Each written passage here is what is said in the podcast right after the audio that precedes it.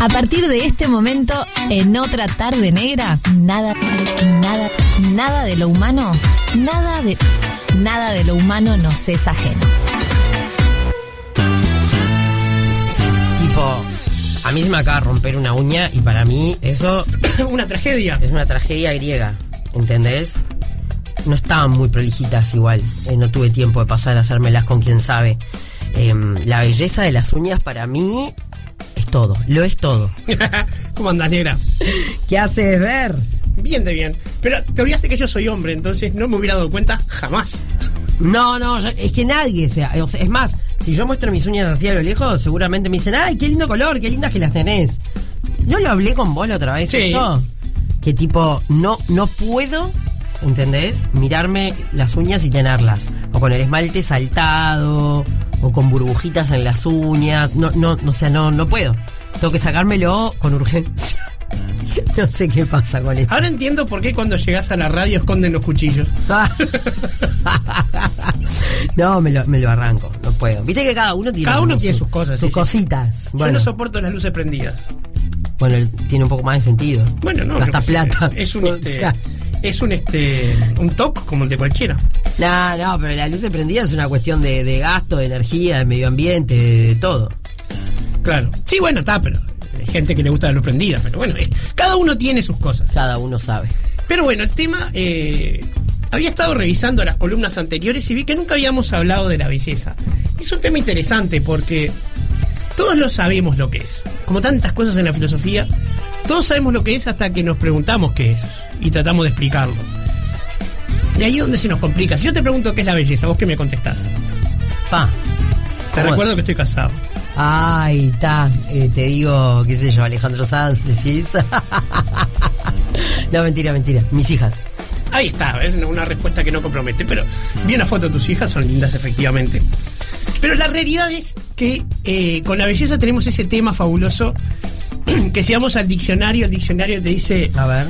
belleza, aquello que es bello, bello, lindo, lindo, hermoso, hermoso, bello. Entonces cierra sobre sí mismo y no, más o menos, no estoy simplificando.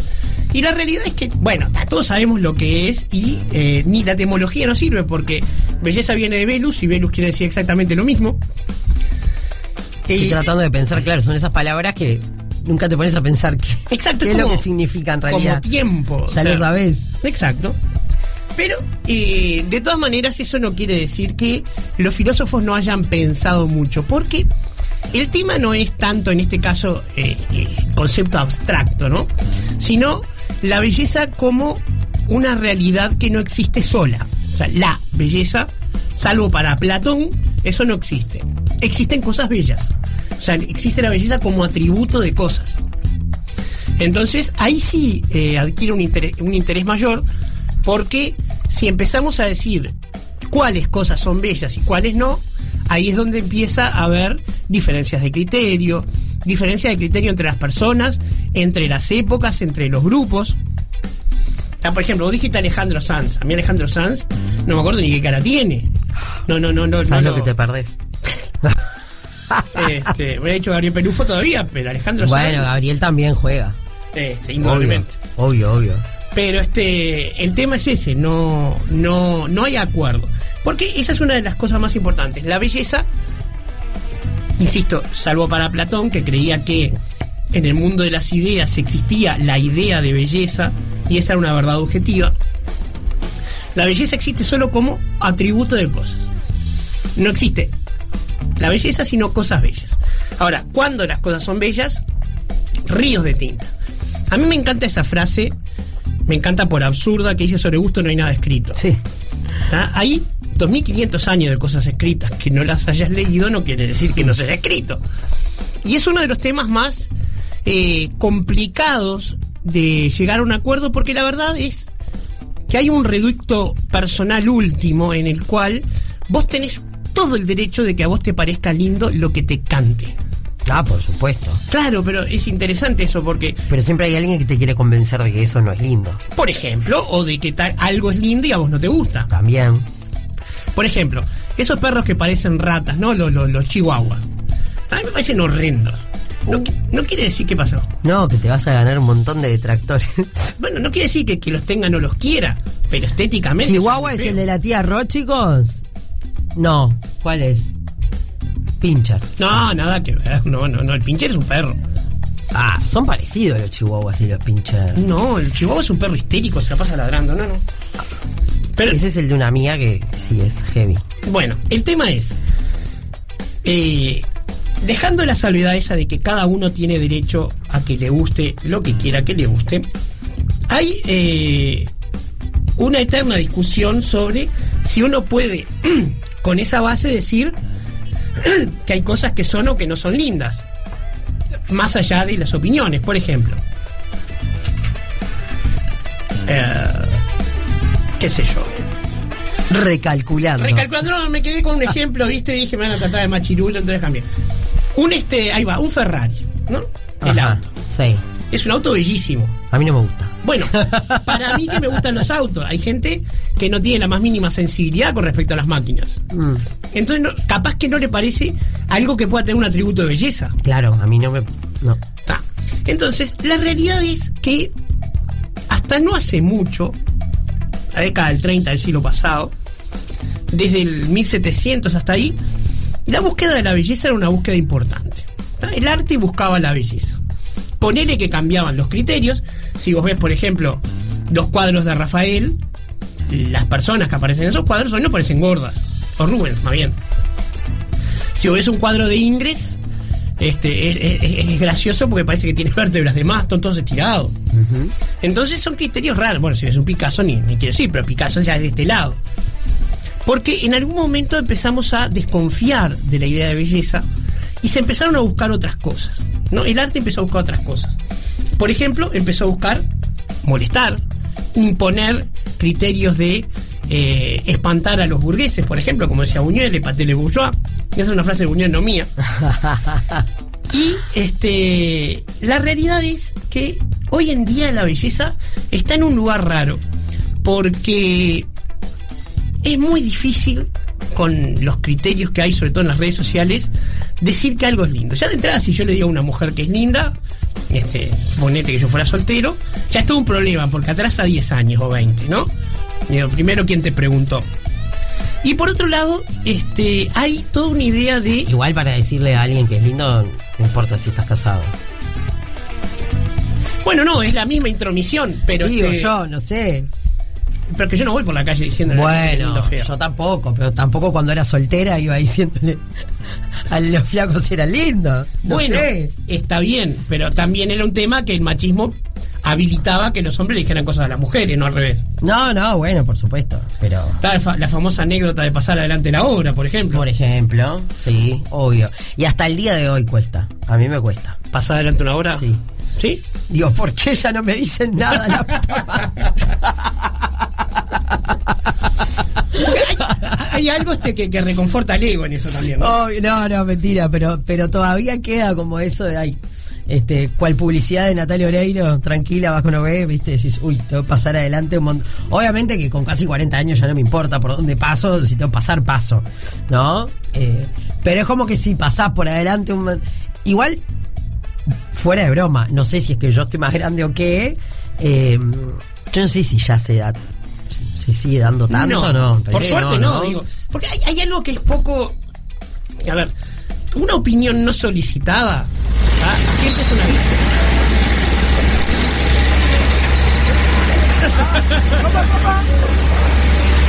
¡Ay, gracias!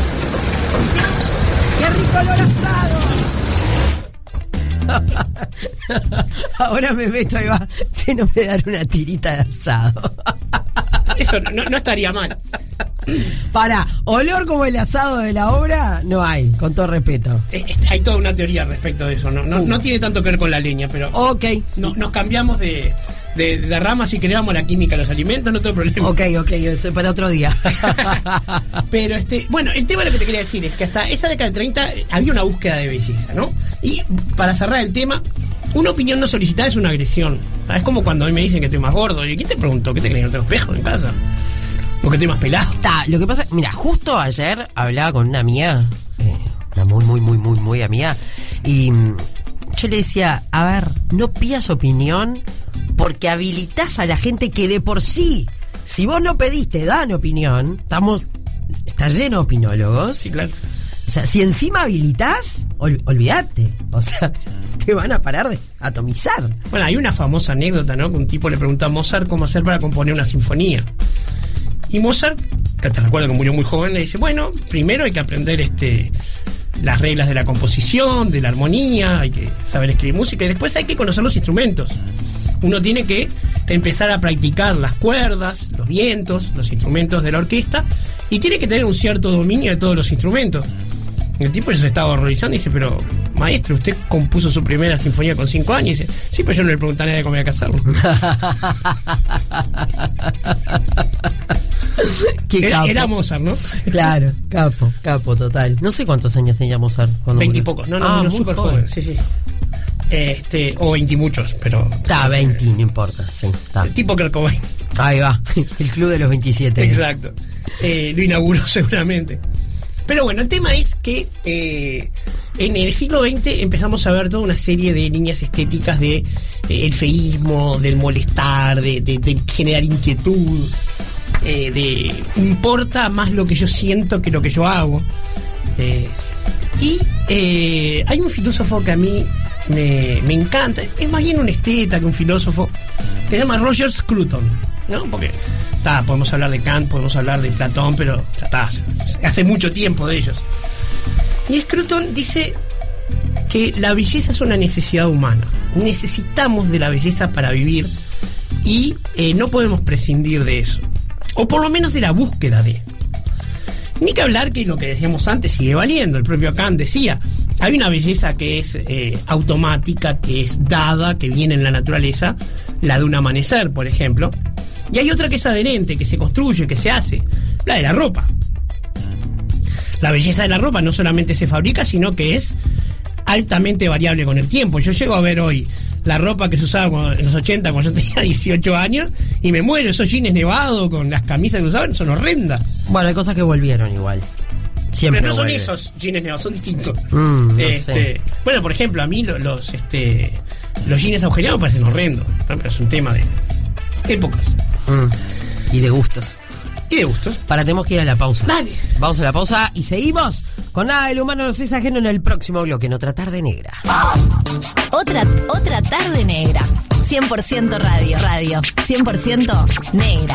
100% negra. Seguimos con mi querido Bernardo Workenstein hablando de nada del humano nos es ajeno. Ahí está. Y volvemos. Ayer, perdón, Sí. ayer el pelado Cordera en, en una charla muy copada que tuvimos, en un momento me dice, porque nada de lo humano me es ajeno. "Ah, qué, qué buen nombre que tenemos en ¿Y la le devolviste columna". la bolsa? Eh, ha- hablamos tanto, tanto, tanto y tan interesante todo, este, la verdad, esas charlas que no querés que terminen porque son muy Obvio. interesantes, eh, valió realmente la pena. No lo dudo. bueno, eh, el pelado Cordera, justamente la estética de la Versuit Vergarabat, es uno, uno de los ejemplos de, de la búsqueda del arte alejada de la belleza en sí misma, ¿no? Eh, yo te decía que, que algo se rompió en 1930 y es muy difícil saber que es el periodo de interguerras. ¿sí? El mundo venía, Occidente sobre todo, muy sacudido por la primera de las guerras, pero también había cambios tecnológicos. La, la invención de la fotografía, que fue del siglo XIX, cambió la realidad de la pintura. ¿Qué sentido tenía el realismo cuando podía sacar fotos? Las fotos de entonces, que eran un asco. Hoy en día, por ejemplo, el hiperrealismo en la pintura ha vuelto y hay unas, este, unas producciones fabulosas. Vos la mirás y querés agarrarla. Sí. la pintura, son increíbles.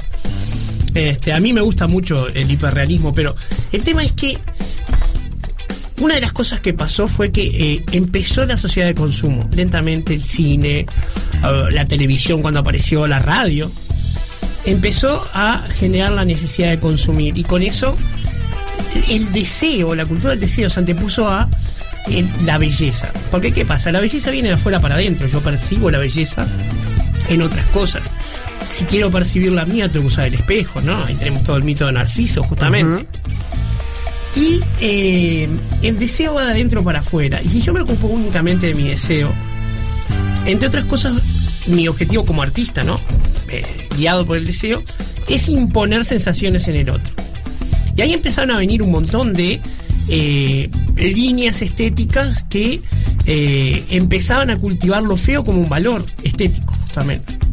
¿no? O sea, en vez de la belleza, empezar a impresionar, a molestar, a generar impacto. Mucho tiempo después, yo pienso, por ejemplo, en los punk, cuando se reprimió a los hippies, que tenían esa cultura del amor y de todo, este, pero también eh, con un criterio estético muy antiburgués, ¿no? Muy de, de no me baño, muy de me dejo el pelo largo, de vivo en comunidad, descalzo. Y cuando se los reprimió apareció una, una, una cultura, la cultura punk, de, de mucha más fuerza, de, de impactar desde lo feo. Usaban los punk de aquella época, se ponían alfileres de gancho en la oreja a modo de piercing. No, no era que se hacían un piercing en un este. En una un- casa. En una casa. Ah, claro, este, de piercing y tatú. Exacto. Y eh, Roger Scruton, como te decía, dice que están perdiendo algo con eso. ¿no? Esa, esa cultura del deseo, que la época de las redes la llevaron a un paroxismo, ¿no? Porque aparte ya no es que la cultura hoy está regida por el deseo, está regida por el deseo de satisfacción inmediata. Lo quiero y lo necesito ya. La compra impulsiva, el consumo impulsivo. Y dice que eh, todo esto ocurrió porque desconfiamos de la belleza como valor. Dice que hemos perdido algo mucho más importante que eh, el mero disfrute de algo que es lindo o de la búsqueda de algo banal. Porque también eh, estamos en esa cosa medio hipócrita de decir, bueno, la belleza no es lo importante, lo exterior. Decir que una persona si se cuida mucho es una persona banal o superficial. Eh, pero a la vez este en algún lugar el que dice que esa persona es banal tiene un poco de envidia porque le gustaría cuidarse así Tal cual. o no hablaría del tema Estamos totalmente de acuerdo. Este, a mí me parece que si alguien se toma la molestia de criticar eso es porque para empezar lo percibió y si lo percibió es por algo este a mí me parece que bueno está- soy partidario de la libertad cada uno hace con, con su cuerpo y su vida lo, lo que le dé la gana y si su deseo es cultivar la belleza física pues perfectamente es un Mientras un no joda nadie, está No, pero perfecto. es que no, no es este, ni siquiera eso, es válido. Si ese es lo que lo realiza, lo que le gusta, lo que la realiza, maravilloso. Pero entonces, ¿qué pasa? Eh, eso es una búsqueda de la belleza, ¿no? La música, este, vos que- que le das en este programa tanta importancia a la música. La música eh, no solamente tiene reglas complicadísimas de, de definir lo que es bello, este, generalmente tiene esa cosa de que se explica sola la belleza de la música. Cuando una música es linda, es linda. A veces, por ejemplo, busca molestar. Ciertas canciones de trap o de reggaetón buscan impresionar con cosas disonantes. También no me quiero meter mucho porque estuve mirando un poco el concepto de armonía y la armonía en la música tiene reglas muy diferentes, por ejemplo, en la pintura y en otras cosas, porque se puede lograr armonía con cosas que no que no que son disonantes justamente, mientras que en la pintura es muy difícil. Claro. Lo que pasa es que también ahí es depende. O sea, a mí no me gustan determinadas cosas, pero hay otros a los que le parecen fantásticas.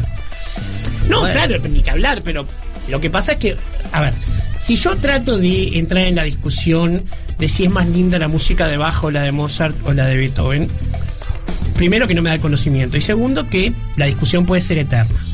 Pero si nosotros vamos a decir que es más linda, este, el clave bien temperado de Bach o la gasolina de Daddy Yankee, no, no hay discusión posible.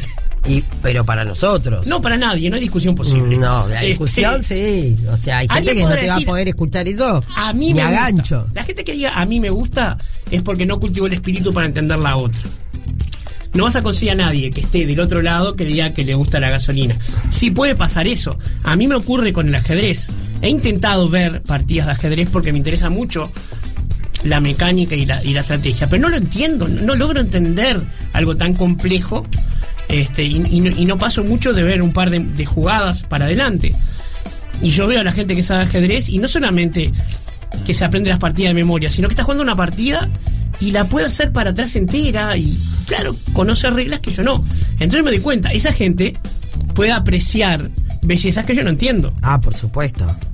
Un ejemplo mucho más cotidiano, ¿no? El Super Bowl de, de- del fútbol americano, ¿no? Ese partido que se juega al otro día de la acción de gracias, o en el mismo día, no me acuerdo.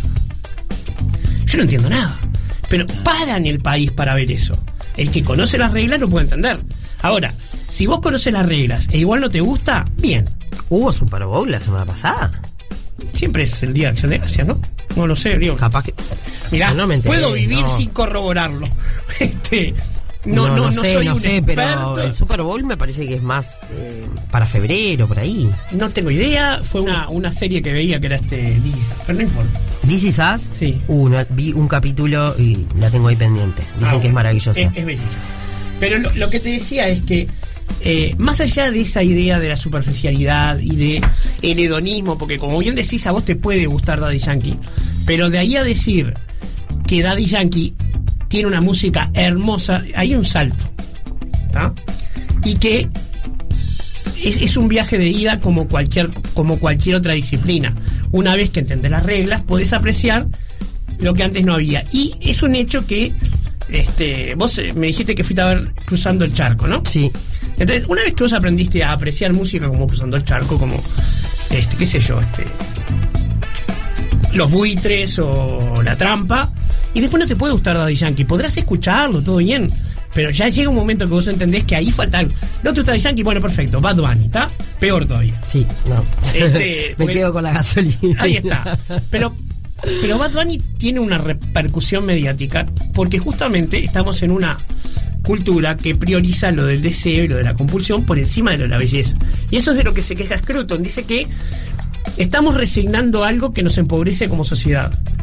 ¿tá? Por tener una necesidad que va mucho más allá de lo superficial, es una necesidad interior de buscar la belleza y que al resignar eso dice que nosotros nos estamos alienando y estamos convirtiéndonos cada vez más en gente que necesita consumir para tapar el agujero que nos deja la falta de belleza. Vos pensá en cualquier persona que se muda a una casa nueva. ¿Qué es lo primero que hace? No sé. Tratar de dejarla linda. Ah, está, sí. Tratar de dejarla acogedora para sus propios criterios. Sí, claro. Pero eso no es por banalidad ni por superficialidad. Bueno, es porque ¿dónde vas para sentir la tuya tenés que hacerlo. Claro. Y eso es lo que le dice, lo que dice Scruton que nos está faltando en nuestra época. Estamos tan este, vertidos a la satisfacción inmediata de los deseos que estamos resignando una necesidad existencial que nos está empobreciendo y que para peor nos vuelve más enganchados y más adictos a lo otro. Y nada, este, él plantea eso en, en un documental precioso de la, de la BBC. Y la idea es, yo qué sé, a mí me parece que hoy en día tratar de, de- de cultivar la belleza, aunque sea por un rato, sería un, un eje de resistencia, ¿no? Me parece que en ese sentido, Fito, Fito dijo algo ayer con respecto a la música también. Onda. Y fue onda. Está todo bien, todos nos podemos conectar en una pista de baile. Dice, todos llegamos a la conexión en la pista de baile. Pero nosotros bailamos, lo vi dice Fito. Se puede bailar a Charlie García. ¿cómo no se va a poder? Claro. Onda, dejémonos de joder, de bailar reggaetones y qué sé yo. No lo dijo de esa manera, sino que fue como por la positiva, ¿no? Este, eh, Pero si te pones a fijar, lo decía desde otro punto de vista, pero el, el- el baile de reggaetón, con sus movimientos tipo el perreo y esas cosas, habla justamente de la exhibición del deseo, pero ni siquiera de la satisfacción del deseo, es el deseo por el deseo en sí mismo. Mm. Y eso genera frustración. Si crees que Bad Bunny está heavy, escucha Toquilla. Y hablamos No, la el semana otro que día viene. escuché una, una, una, una española, este, nos cierran la radio. ¿Cuál era? No sé, pero este la palabra más así, cosa que este que, que la más suave que decía era una forma este de aludir al sexo femenino que si lo digo yo me cancelan. Ajá, bueno, y no por el sé. sexo quiero decir la genitalia. Sí, sí, bueno, Toquilla, eh, en la única canción que escuché, que fue un día que estuvo Daniel Drexler por acá, yo estaba anonadada porque salió una canción de Madonna con Toquilla. Y Miguel Acosta me dijo, ¿escuchá esta canción de Toquilla? O sea, era como una película porno, pero en canción. ¿Entendés? ¿Captás? Sí, entiendo. Era una descripción paso a paso. Pero te das cuenta que ella cambia el acto, que es lo que pasa en una porno, ficcionalizado, exagerado y todo, por el hablar de. Todo, exhibir- todo, todo, todo, todo, todito, todito. por el jetear y por el exhibir una cosa que no está haciendo. De eso estoy hablando es justamente. Épico. Eh, este, esta serie que yo te comentaba fuera del aire que estoy viendo, se llama El fin del amor. Eh, el libro de Tamara Tenenbaum, que es una filósofa argentina jovencita muy interesante, se llama. ¿Puedo decir algo así un poco su, de tipo toquilla? ¿Qué? Tengo miedo. El título del libro se llama. Bueno. Se llama El fin del amor ya nadie coge. ¿Está? Está bueno, pero es el título, del, este es el título del libro que, que vamos a decir. Ah. Este, el tema es ese libro, sobre ese libro hicieron esta serie que la protagoniza eh, Lari Espósito y es como eh, una serie, una versión argentina de la serie Girls americana, que es como la versión siglo XXI de Sex and the City. Ok. ¿está? Donde las mujeres no están tan preocupadas de salir de joda y ver si se casan o no, como decía, están preocupadas por ver quién soy y qué quiero ser, Ok. sin preocuparme de los demás, no hay un Mr. Big. Y este y la serie está muy buena y justamente habla de esto. Habla de eh, la búsqueda de y eh, mientras buscan hacen. No no no hablan de tener sexo. Ellas van teniendo sexo mientras buscan lo Mientras que quieren buscan, o con quién quieren o, o se drogan o consumen alcohol o cambian de trabajo o lo que fuere. Ajá. Pero van haciendo, ¿no? a diferencia de Toquilla que habla de. No, no digo que no haga también, me parece. No, pero lo importante, es, lo importante es, es lo que ella vende. ah, por supuesto. ella te vende hablar de. Mm, sí, sí, sí, es, es, eh, tremendo. El otro día, mira, te, te cierro con esto. Sí. Eh, había, viste esos artículos que te aparecen en, en Facebook que no sabes ni dónde salen, pero era, era una revista importante que era este mm, Squire. Era una entrevista a Lana Rhodes. Lana Rhodes en los 90 o o primero de los 2000 fue una actriz porno muy conocida. Se retiró, estuvo muy poco tiempo, no igual que Mia Khalifa. Y ella decía, yo soy asexual, a mí sexo no me importa nada. Y era una estrella del porno. ¿En serio? ¿Ah? Entonces, para que te des una idea de la diferencia entre lo que se vende y, Sí, lo, sí, que, sí, obvio. y lo que es. Y ese tipo de canciones y el reggaetón y eso marca mucho la, la, lo que está denunciando Roger Scruton de que estamos perdiendo algo este, mucho más importante que, que el mero hecho de si la canción es linda o fea. Estamos perdiendo algo que es existencialmente necesario como la libertad, que es la búsqueda de la belleza. Entonces, a lo mejor habrá que empezar a buscarla y no ser tan críticos con los que intentan ser lindos y, lo mejor posible para dentro de lo que puedan. No, sí, eso, pero, escúchame. Cada uno de su un pito. Un pito, ¿no? Nos vemos la semana que viene, Ver. Nos vemos la que viene con un experimento. Vamos a Ah, ver si lo que Bernardo Borkenstein quiere hacer un experimento la semana que viene, dale, contalo. Ahí está. La semana que El viene vamos- químico quiere hacer un Ahí experimento. está. Vamos a abrir los micrófonos para que eh, los oyentes eh, nos digan o pregunten lo que quieran y vamos a conversar. Nunca lo hemos hecho y este y bueno, vamos a ver qué sale. Dale. Así que preparen preguntas y comentarios porque se reciben escombros. Dale. Nos vemos. Otra, otra tarde negra. 100% radio, radio. 100% negra. 100% negra.